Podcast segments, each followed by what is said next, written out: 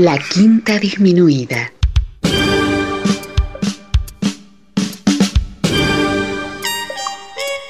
Jazz desde la ciudad más cercana al cielo.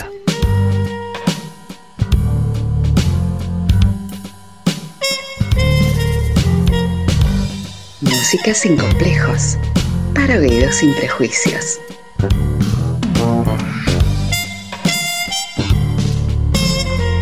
Una producción de Nicolás Peña.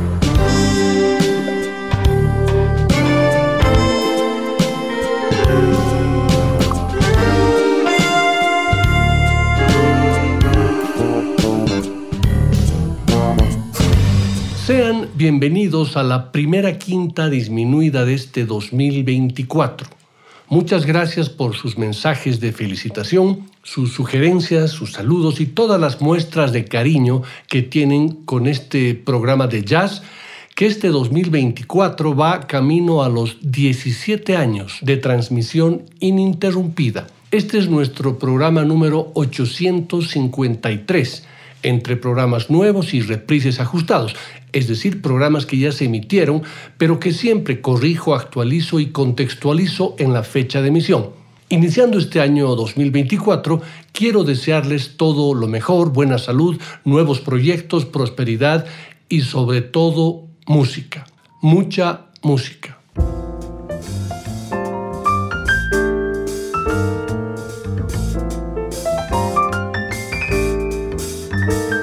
Para la sesión de hoy quiero compartir con ustedes un programa en el que recordaremos algunos músicos que el pasado 2023 dejaron este mundo.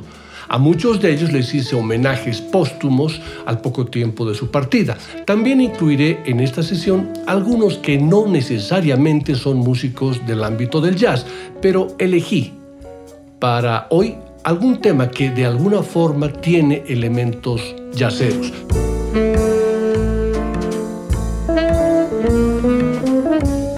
Comenzaremos con un maestro que murió el 10 de enero de 2023 y a quien le dediqué el 19 de enero de ese año un programa completo, dos horas dedicadas al gran Jeff Beck, a quien la página El Bar de Rick le dedicó un hermoso texto, real, auténtico, sin lloriqueos ni reflexiones lastimeras, y que en sus últimas líneas dice, en fin, se ha muerto Jeff Beck el más completo de los guitarristas vivos.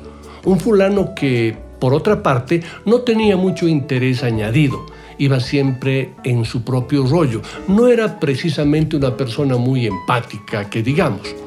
Rod Stewart dijo de él que en todo el tiempo que estuve en su banda no me miró a los ojos ni una sola vez. Sus aficiones eran la guitarra y los autos de carrera, hasta que un día se cansó de llevar trastazos, poco más. Pero eso a los fans de verdad no nos importa, porque lo que cuenta es la obra, y su obra es tremenda. Si Hendrix hubiese llegado hasta estos tiempos, igual ahora estaríamos discutiendo cuál de los dos era más brillante. Pero eso no es posible. Así que, sintiéndolo mucho, el cetro queda ahora a disposición de Clapton o Page. Uno de esos. Ya da igual. Suerte al otro lado, Jeff. Como persona nunca me has atraído mucho, pero como guitarrista eras sencillamente genial. Ya no estás, pero como siempre queda tu obra inmortal. Jeff Beck fue uno de los mejores guitarristas de la historia del rock, elegante hasta cuando utilizaba la distorsión, innovador, crucial en la evolución del blues rock. Tenía 78 años y, según comunicó su familia a través de su cuenta oficial de Twitter, el músico había contraído repentinamente una meningitis bacteriana. Falleció en un hospital cerca de su casa, una finca rural en el sur de Inglaterra. Para recordarlo, hoy he elegido el tema Sophie, que es parte de su maravilloso álbum Wired del año 1976.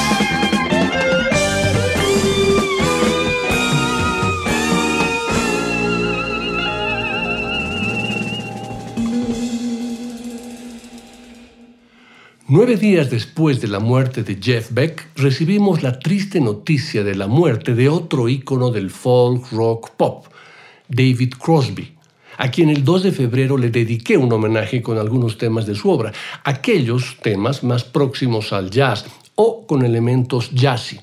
Ustedes se preguntarán, ¿qué es jazzy? Y desde mi punto de vista se denomina jazzy a un tipo de música que tiene como base principal el rock, el folk, el pop, el funk o cualquier música que presenta arreglos con colores diferentes, tiene acordes jazzeros, tiene instrumentación característica del jazz, algunos ritmos que pueden presentar síncopa, algunos groups, algunas melodías y sobre todo una intencionalidad que lleva cargada una importante influencia del jazz sin ser jazz, pero que desprende aromas jazzeros que son imposibles de negar, pero no es jazz. David Crosby murió el 19 de enero de 2023 a la edad de 81 años.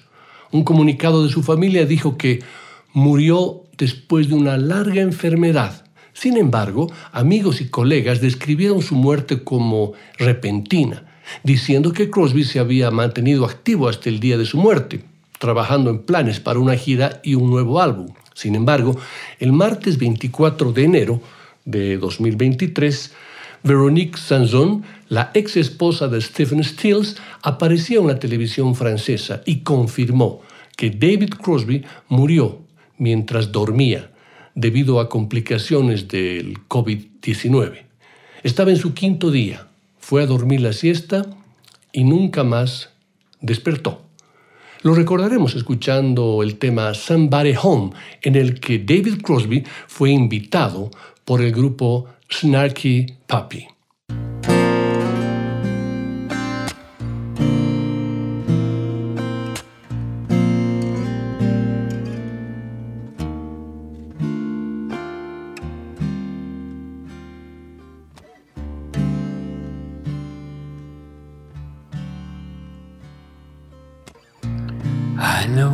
Think about guys like me looking at you hungry, loving what they see and only seeing the surface.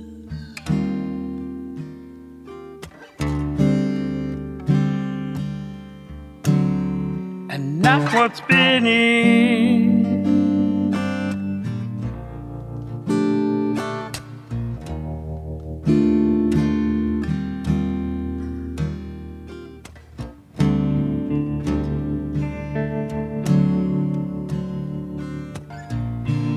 Thinking about winning you like winning a race. And missing you watching me and stunned by your face. But when I look at your face,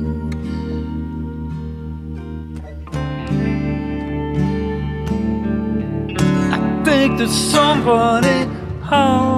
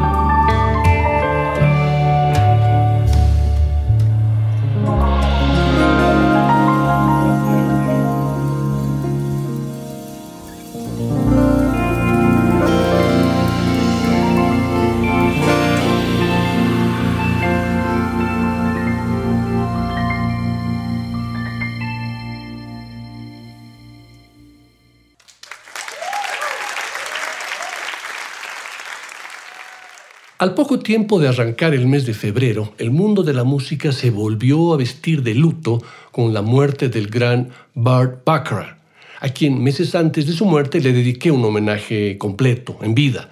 Se fue un 8 de febrero, a los 94 años. Murió en Los Ángeles, el compositor y arreglador de las inolvidables I Say a Little Prayer, Raindrops Keep Falling on My Head, Close to You, o Alfie, entre muchísimas otras. Múltiple ganador de premios Grammy y Oscar, es un sello de calidad en la historia de la música pop global. Baccarat compuso más de 500 canciones, muchas de ellas con una delicada melodía de piano y arreglos de viento sutilmente seductores. Escribió éxitos para cantantes como Diana Warwick, los Carpenters, Aretha Franklin, Dusty Springfield y Tom Jones. Más de 1.200 artistas interpretaron sus canciones, entre ellos, por mencionar simplemente algunos, los Beatles, Frank Sinatra y muchísimos músicos del ámbito del jazz. Obtuvo seis premios Grammy y tres premios Oscar. En varias entrevistas, Baccarat manifestó que la canción o su canción Alfie es su favorita entre todas las que ha compuesto y de la que más orgulloso se siente, además de alabar el gusto del letrista Hall David mencionando que es la letra más bonita que ha escrito. Más aún, la letra más bonita jamás escrita. Aunque esto es contundente, él y Hall David no estaban ansiosos por escribir una canción para promocionar la película Alfie. David pensó que el nombre del personaje principal era vulgar. Escribir una canción sobre un hombre llamado Alfie no parecía demasiado emocionante en ese momento. Los compositores acordaron enviar una canción de Alfie si podían completarla en tres semanas. Baccarat en California se inspiró en un borrador de la película sobre el mujeriego Cagney, interpretado por Michael Caine. Baccarat sintió que con Alfie la letra tenía que ir primero, porque tenía que decir de qué se trataba esa película. Hizo los arreglos para que David en Long Island recibiera un guion de la película para que pudiera componer la letra. David utilizó una de las líneas del guion de Kane. ¿De qué se trata todo esto? Como frase de apertura. Las letras de David fueron luego puestas en música por Baccarat. Escucharemos este tema en una hermosísima versión a cargo de Bill Evans al piano, Eddie Gómez al contrabajo y Jack DeJohnette a la batería.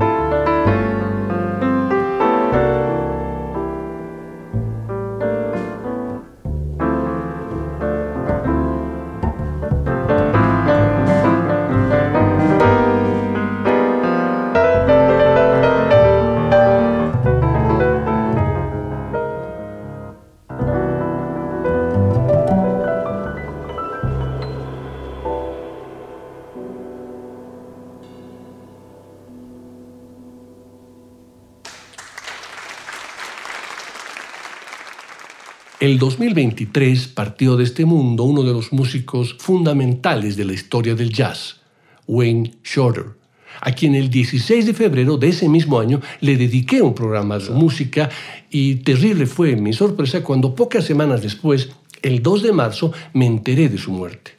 Por la trascendencia de su obra, volví a preparar un nuevo homenaje póstumo. Shorter fue un instrumentista vital e inteligente, compositor audaz y adelantado, encabezó la compleja evolución del jazz del último medio siglo.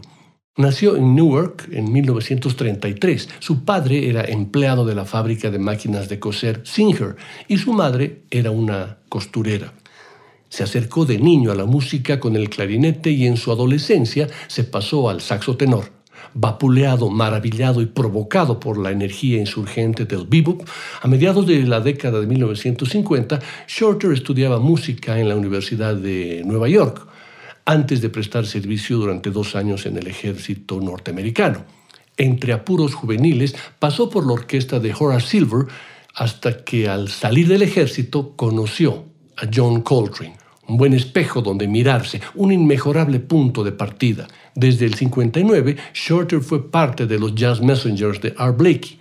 La pertenencia a esta banda no le impidió sacar discos como líder. Ese mismo año, el 59, grabó su primer disco bajo su nombre. En los años 60, Wayne Shorter ya se destacaba con el tenor, más allá del modelo del saxofonista ácido que había marcado la década anterior. Desde el 64, el color mate de su sonido, el ataque claro, su fraseo preciso, sin firuletes ni artificios, llamarían la atención de Miles Davis. En septiembre de 1964, Shorter pasa a ser parte del que se conocería como el segundo gran quinteto de Miles. En los programas que le dediqué el año pasado, ustedes podrán escuchar con detalle una pincelada completa de su obra. Lo pueden hacer en Spotify o en el blog www.quintadisminuida.com. Sin embargo, para hoy he seleccionado un tema de uno de sus últimos discos, el disco que tiene el título de Emanon, grabado el 2016 y publicado el 2018.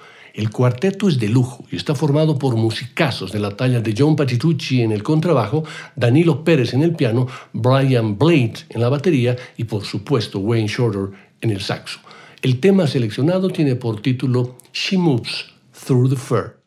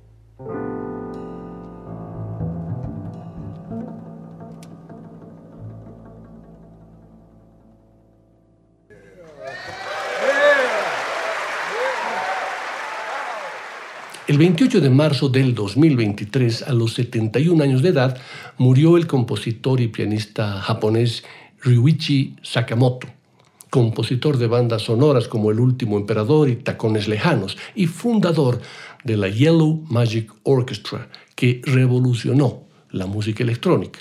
Lo que no pudo el cáncer de laringe lo ha malogrado otro en otra parte que sufría desde el 2020. Sakamoto fue un hombre de una curiosidad insaciable, solo a la altura, probablemente, de su amabilidad y de su talento. Fue el responsable de la Yellow Magic Orchestra, banda que figura en los almanaques como la encargada de revolucionar la música electrónica. Pero además, su concepción de la banda sonora trajo al cine una nueva manera, no de acompañar la imagen, sino de darle sentido, que es de lo que se trata. Consiguió el Oscar por su trabajo en El último emperador de Bernardo Bertolucci, pero irrenunciables son sus composiciones para El cielo protector, también del italiano, El renacido de Alejandro González Iñárritu o, y pese a las diferencias que mantuvo con el director Tacones Lejanos de Pedro Almodóvar. Tengo claro cuál es mi función. Soy de la opinión de que un director de cine tiene que ser un dictador, y mi trabajo está enteramente a su servicio y el de la película. Le gustaba decir por aquello de definir su espacio.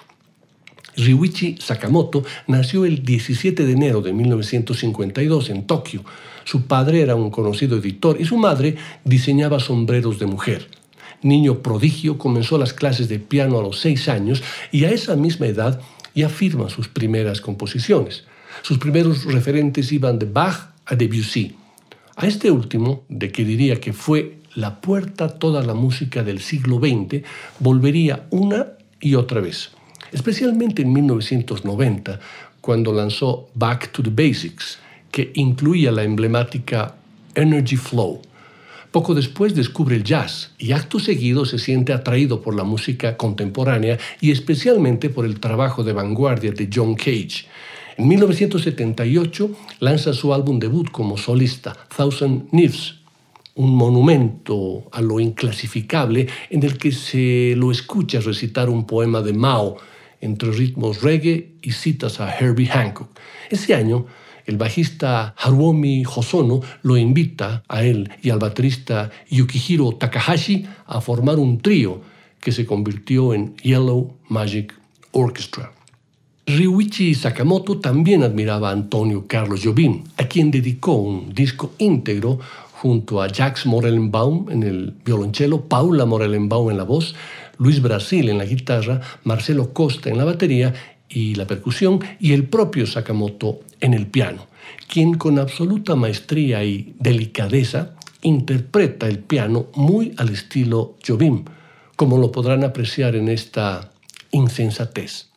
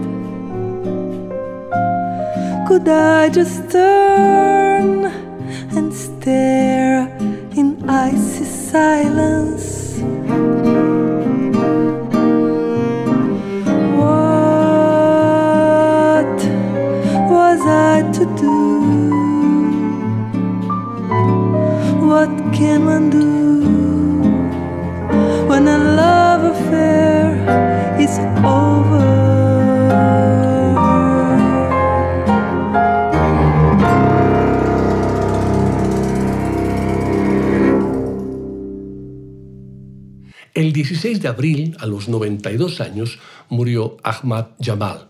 Le dediqué muchos programas desde diferentes ángulos de su obra. Jamal fue un verdadero y auténtico innovador dentro de la tradición del jazz, pero no a la manera de los grandes solistas, aunque siempre fue un inspirado improvisador, sino fundamentalmente como un creador de un sonido único para los tríos de piano. Como todos bien lo saben, Dentro de la era del bebop se privilegiaba la velocidad al ejecutar el instrumento, tanto en las improvisaciones como en la presentación de los temas, con arreglos supercargados y estructurados. Sin embargo, uno de los aspectos más prominentes de la interpretación de Jamal era el manejo de los silencios, combinados con una fina, elegante y depurada técnica pianística. Como lo menciona César Pradines en su nota en el periódico El Clarín, Ahmad Jamal era dueño de sus silencios al agregar a su discurso musical el hecho de que dejara notas afuera. En vez de centrarse en la velocidad cegadora del vivo, hizo hincapié en el espacio, silencios y el tiempo en sus interpretaciones.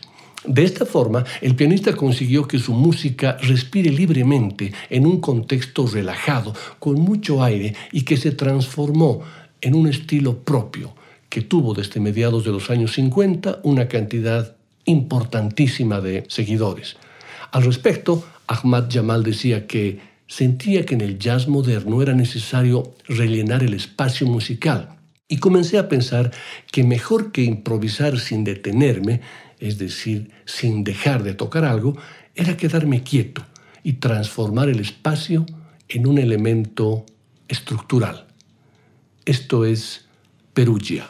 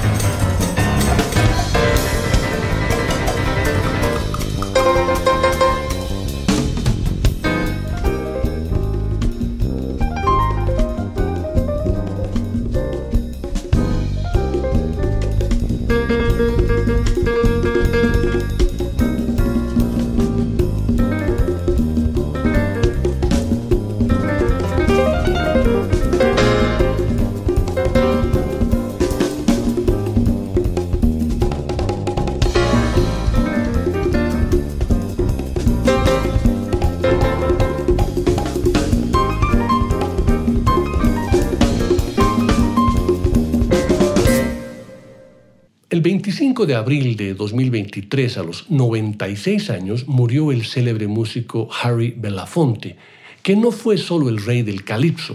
Además de promover ese estilo musical, Belafonte cantó siempre una canción de justicia que lo llevó a militar en el movimiento por los derechos civiles junto a Martin Luther King.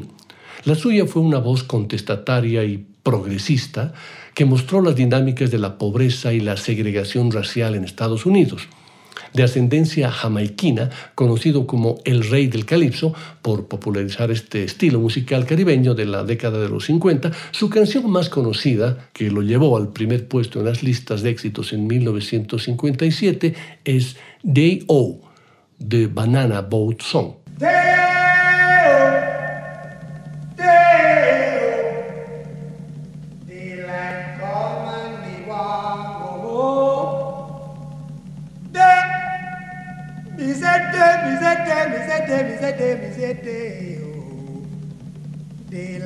Come and me want go home.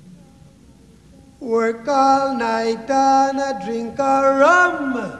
Daylight come and me want go home. Stack banana till the morning come. Daylight come and me want go home. Come, Mr. Tallyman, tally me banana.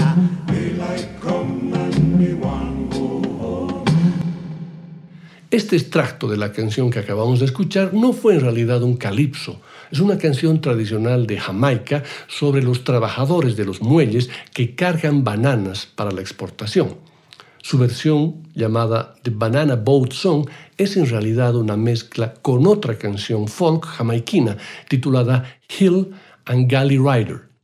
Fuera de su carrera musical, Belafonte luchó por los derechos humanos y causas humanitarias, criticó la política de George W. Bush por la guerra de Irak, también participó en la canción ganadora del premio Grammy We Are the World. Lo recordaremos en este blues titulado A Fool for You.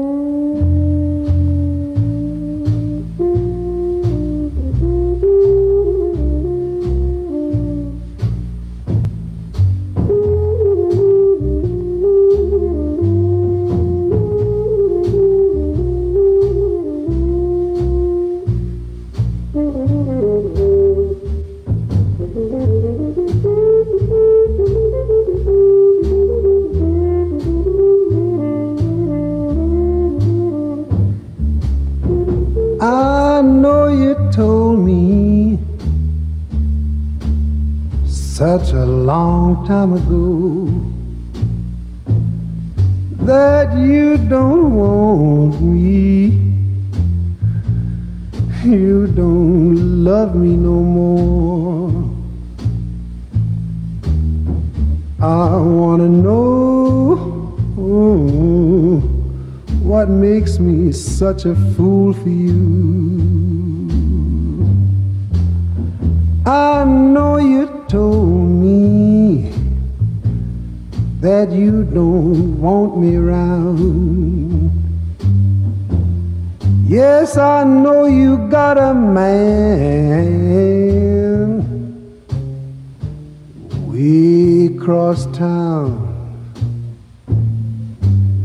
I wanna know, yes, what makes me such a fool for you.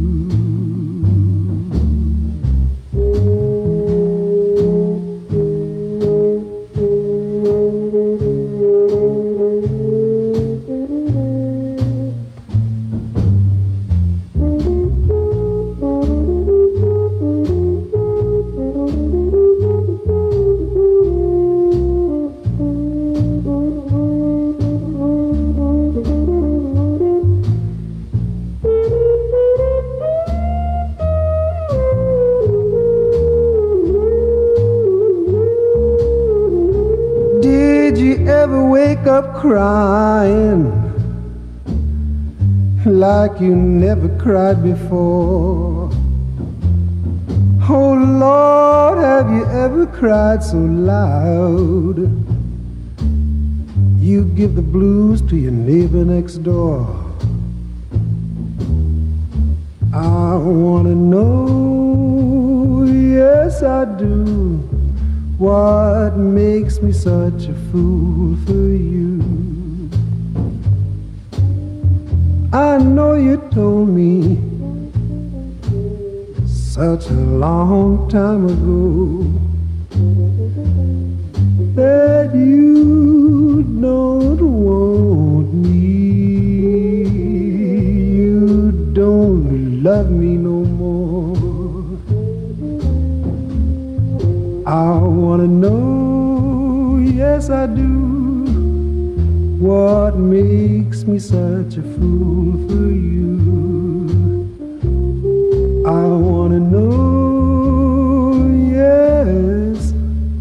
what makes me such a fool for you? Don Sebesky quien a lo largo de una amplia carrera musical tocó con grandes bandas importantes, fue una fuerza detrás de escena de CTI Records, y otros sellos de jazz. Ganó premios Grammy por sus propias composiciones y arreglos y orquestó unos 20 espectáculos en Broadway. Murió el 29 de abril de 2023 en un asilo de ancianos en Maplewood, Nueva Jersey. Tenía 85 años. La causa de su muerte fueron complicaciones de la demencia, dijo su hija Elizabeth Jonas. Los intereses musicales del señor Sebesky eran muy variados. Creó arreglos no solo para músicos de jazz, sino también para una amplia gama de vocalistas pop, incluidos Nancy Wilson, Roberto Flack, Rod Stewart y Barry Manilow. Sin embargo, para nosotros, los aficionados al jazz, era más conocido por el trabajo que realizó para Creed Taylor YMC, más conocido como CTI, un sello de jazz que fue una fuerza importante en la década de 1970. Desde el principio, Taylor y CTI tuvieron la misión de ampliar la audiencia del jazz, explorando las intersecciones con el pop, el rock, el RB y haciendo música que fuera más accesible para el público general que algunas de las corrientes más esotéricas del jazz. Era un enfoque que disgustaba a algunos puristas, pero vendía discos, y las habilidades de arreglo de Don Sebesky fueron fundamentales para ese éxito. Lo escucharemos en un tema de sus pocos discos solistas dedicado a Bill Evans, de quien elabora un retrato brillante de este famoso pianista de jazz. Cuando un oyente nota el trabajo de Sebesky, a menudo es por los signos de puntuación ocasionales o por las interesantes combinaciones de sonidos que crea, pero es su respeto por el músico destacado lo que lo distingue y probablemente lo atrajo a este proyecto.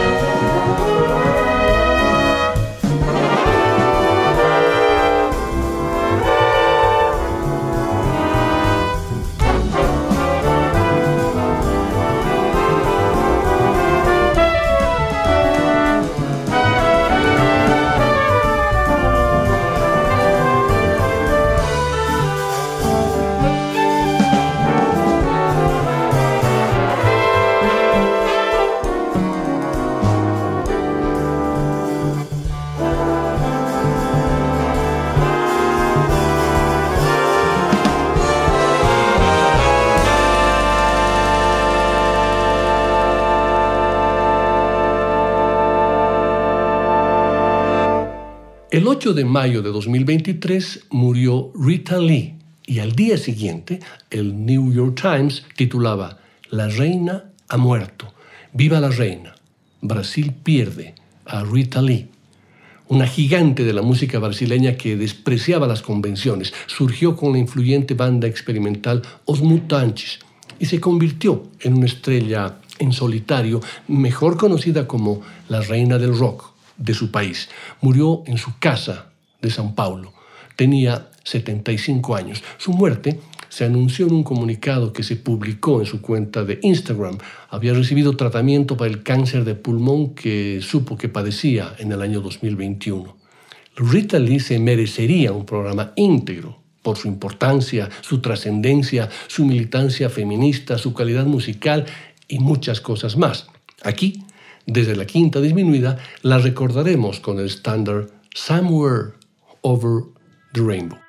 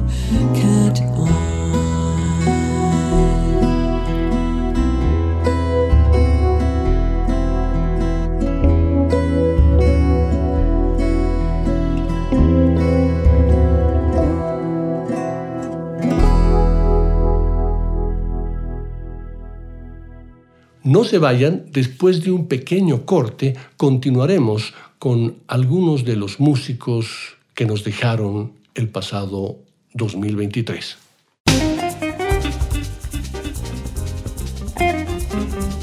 Después del corte, volverá el swing. de la quinta disminuida.